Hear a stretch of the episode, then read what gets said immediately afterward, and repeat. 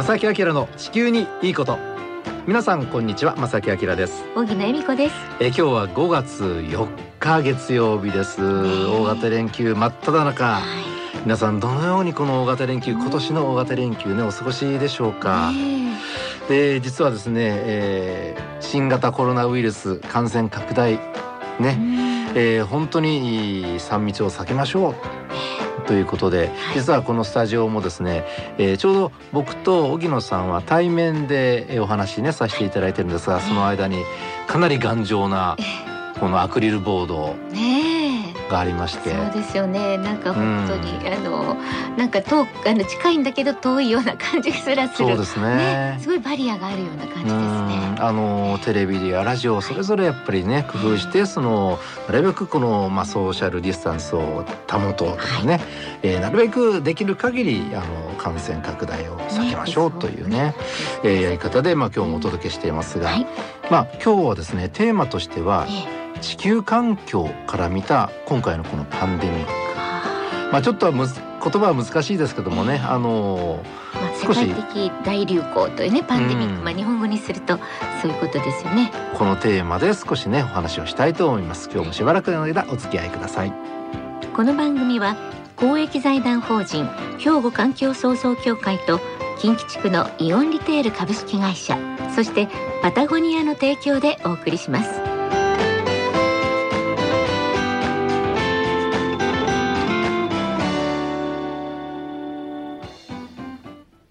兵庫環境創造協会地球温暖化防止自然環境の保全再生子どもたちへの環境学習など皆様と共に身近な暮らしの中で地球環境を守るための取り組みを進めています。人と自然が共に生きる21世紀の豊かな環境づくりを兵庫環境創造協会。あの荻野さんはこのねあの新型コロナウイルス感染拡大を受けて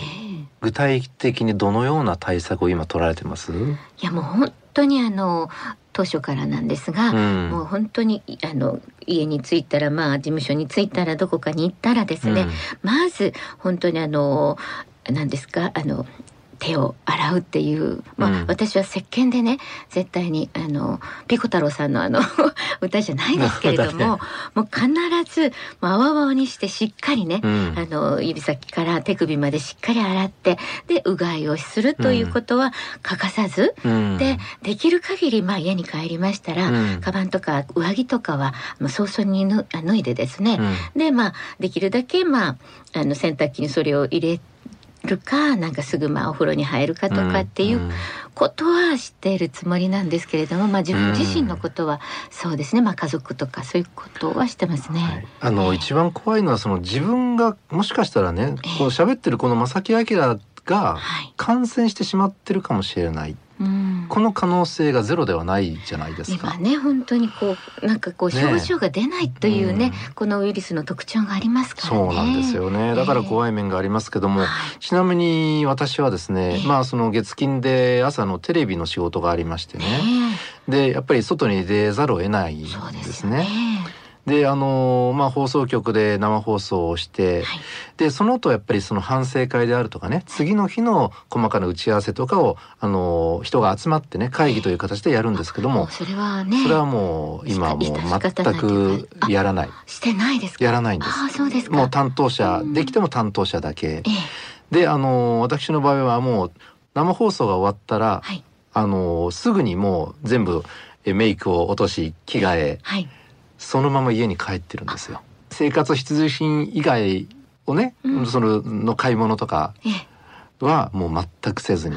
でももう日々の毎日のねお仕事ですから、うん、休むわけにいかない。休むわけにいかないんですね。ね逆にこう、うん、そういうかんねことになってしまっても困るという逆にその大事な情報はね、お届けしなきゃいけない立場でもあるので、で、ねその家に帰りますと僕の場合はまずお風呂に入ります。もうでもねそれ、はい、私も思いますけど大事だと思うんです。でその着てるものは全部洗濯、うん、野さんも同じですよね。えー、でもちろん手洗いとかをしてというね、そんな形であのー、過ごしています。はい、僕たちはそのこうやって仕事ができてるからまだいいなと思うんですね。もうね今のところまだね、えー、普通に生活するのが大変じゃだっていうね、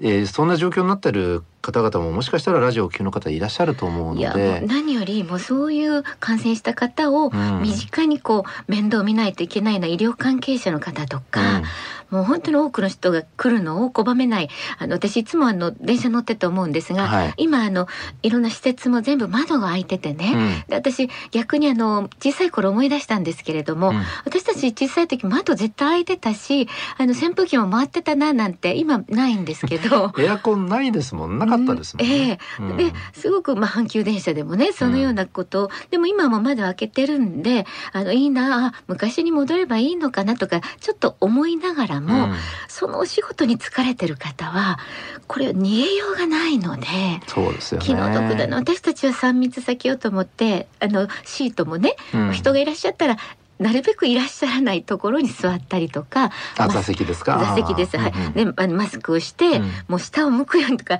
もう科目にね、うん、うん、本当に移しちゃいけない、移されてはいけないっていうことができますけれども、お仕事の方はね、うん、本当にあの医療関係の方含めて大変だろうなと思いますね。そうですよね。まあだからといってその。仕方ないんだ仕事をするんだ、でそうせざるを得ない方もいらっしゃいますけどもそれはあの別の見方をしたらその感染拡大の可能性が出てしまっているというね。はいまあ、その経済活動を優先させるかその感染防止対策をしっかり取るのか、このまあ天秤ってよく言われますけども難しいところですよね。もうなんでこんなになっちゃったのかなってすごく今も思うんですけども、これはでも仕方ないことですよね。実はねその今回のこの新型コロナウイルス感染拡大を受けてね、地球全体っていう目で見るとどうなってるかと、はい、そのこの番組はその環境問題を扱う番組なのでね、はい、そういう目で見ますと、実はねあのニュースにもなってますけども、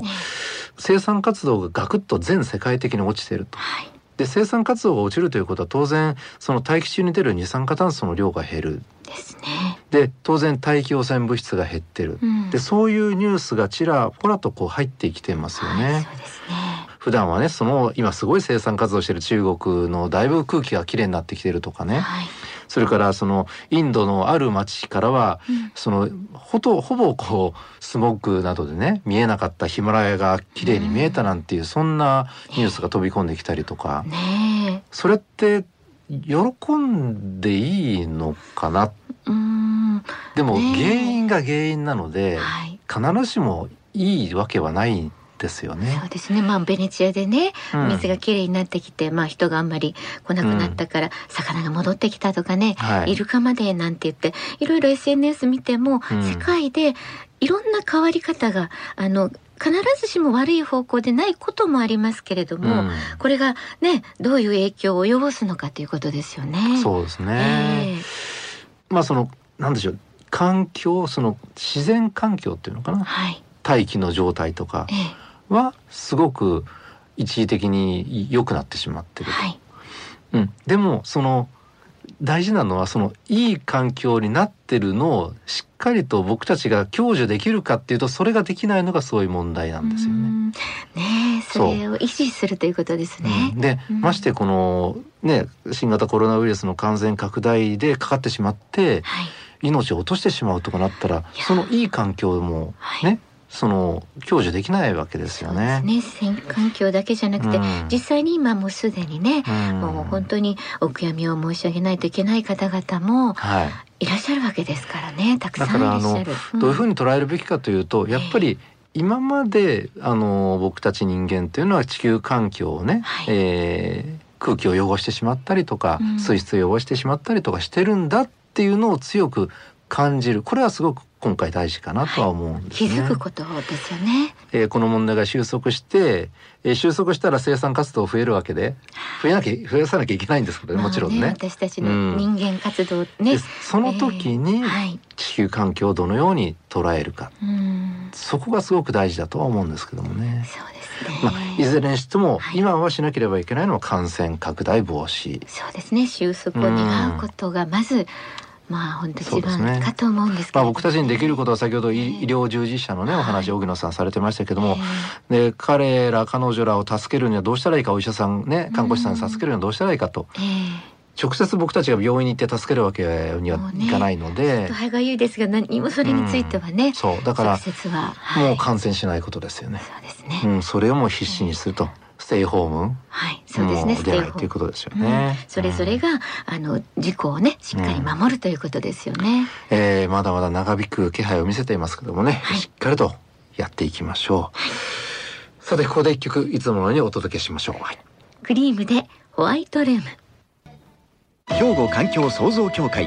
地球温暖化防止自然環境の保全再生子どもたちへの環境学習など皆様と共に身近な暮らしの中で地球環境を守るための取り組みを進めています。人と自然が共に生きる21世紀の豊かな環境づくりを兵庫環境創造協会。えー、今日はその地球の環境と今回の新型コロナウイルス感染拡大とのまあ関係というかな、はい、あのそういう話をさせていただいてるんですけれども、えー、なんでこんな感染しちゃったんだろう？拡大しちゃったんだろう？パンデミックになったんだろう？か、世界的流大流行しちゃったのかな、いろんなその情報がありましてね、はい、どれもその確定できないのかもしれませんけれどももともとは中国の武漢という場所からスタートしたと。えーこれ間違いないですよね。はい。であの今の情報ではもともとその新コロナウイルスというのはコウモリが持っていたっていうニュースがありますよね。なぜそれが人間に拡大あの感染してしまったのかな。でこの地球環境という目からね、はい、これを見るとやっぱり環境破壊が関係あるんじゃないかというふうに、あのよく言われています。あのもともと野生でいるコウモリまあ、コウモ野生のコウモリが住んでいる環境に人間が入ってしまってる。あなるほど、うん、環境をどんどん破壊して森を潰してしまって、えー、農作物をね、どんどん作る場所を拡大していってと。えー。はい、なのでその野生動物の接点が昔よりも濃くなってしまってる、うん、もう近くなってしまってるんじゃないか。というあのことを言われている研究者の方もいらっしゃいますよね。うん。なのでこうやって考えたらその今回の感染拡大と地球環境をいかに守っていくかっていうのは結構やっぱりこれ関係あるんじゃないかな。あの今回のこの新型コロナウイルスってね、あのいろんなそのあの専門家の方々もねメディアに登場されてますでしょ。その情報をいくつかピックアップさせていただくと、はい、あのある方はこういうことをおっしゃってました。あの新型コロナウイルスって非常に賢い。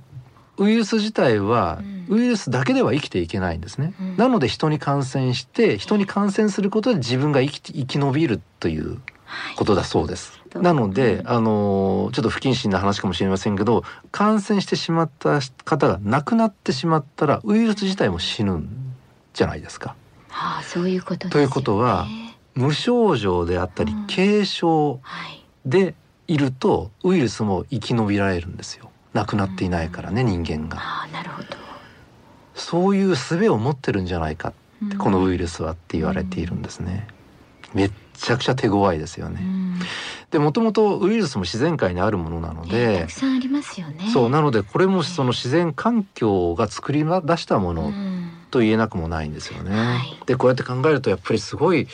人間ってねやっぱり弱いなと。うんいや本当にもっと謙虚に生きないと、うん、あの本当虫を見てても思うんですけどあのちっちゃいのにすごく性能がいい虫さんを見てるとですね、うん、あの強いなとか植物もそうなんですがなんか私たちビクビクしてる時があるんですけどパッとこう外を見たら、うん、花は咲き誇り小鳥はさえずりね。ね季節に応じて今花めっちゃ綺麗ですもんね。はい、ね、虫たちもね生き生きしてるのを見たりすると、あの私たちって弱いなっていうのは人間は本当弱い。思います。なので自然環境をその地球というのかなその自然にはやっぱりかなわない。人間はね。だからこそそれをやっぱり、ね、あのすごく強く僕はあの、ね、今回思ってますし、だからといってそのもう参りましたってなったら社会活動終わっちゃうのでね、僕たちの生活終わっちゃうので、えーね、そう、うん、それはだから人間はえー、素晴らしい技術とね知能があるわけなので、うん、今いろんな専門家の方がねあのいい薬であったりとかね、開発されてると思いますが、うん、なんとか乗り切りたいなと。いやもう本当にそのこの経験を生かして、うん、やっぱり私たちってそういう意味ではすごくあの知能が発達した生物としてね、うん、あのやっぱりだからこそ自然を大事にしないといけないとか、あの次はこうやっていこうとか、うん、なんかそういうことを学んでいきたいですね。そうですね。でただしねとりあえずは、はい、もう今は生活をどう維持するか。そうですね。もっと言ったら自分の命、うん、あの家族、はい、皆さんの命をどう維持していくか、はい、これにやっぱり集中するするしかないと思うんですね。うん、であと僕が思うのはあと2つあります。はい、で何かというと1つ目は、うん、いずれこれ収束するでしょう。はい、しなきゃ困ります。はい、願います。で収束した後にもうだって今も教育も仕事のやり方も普段と違うやり方をしてますでしょ、はい、仕事はテレワークだったり、うん、学校休みになって、はい、あのタブレット端末でねあの、うん、オンラインでやるとか、はい、えー、ね、ネットでやるとか、あの動画でやるとか、教育自体も変わってますよね。ね。であのこれ収束した後にこれ元に戻るべきなのか、うん、そっくりそのままね。あ今まで通り？そう、か今回を経験してちょっと社会自体構造を変えたらどうかなっていう考え方も当然必要だと思うんですよ。うん、ですよね。で収束後にどのような社会、うん、どんな地球環境にしていくか、うん、これが僕はすごく大事だと思うし、はい、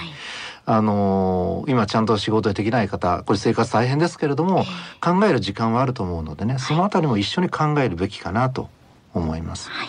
あともう一つはこれ収束した後当然経済活動をどんどん社会活動もどんどんやっぱり盛んにしていかないと取り返さないといけない。っていう意識が働きます、はい、僕も働きます多分、うん、頑張らなきゃってね。そうした時に、うん、気候変動問題はもう度外視してね、もう生産活動をどんどんやる。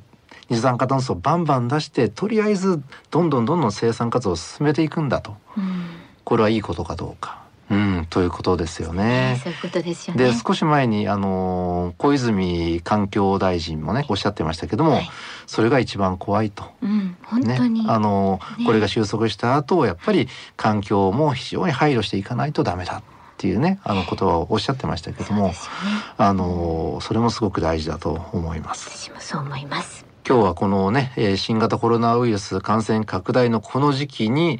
うん、えー、まあどのような考え方を持って、えー、いくべきなのか、まあ私のもう本当に試験なんですけれどもねお話しさせていただきましたけれども、はい、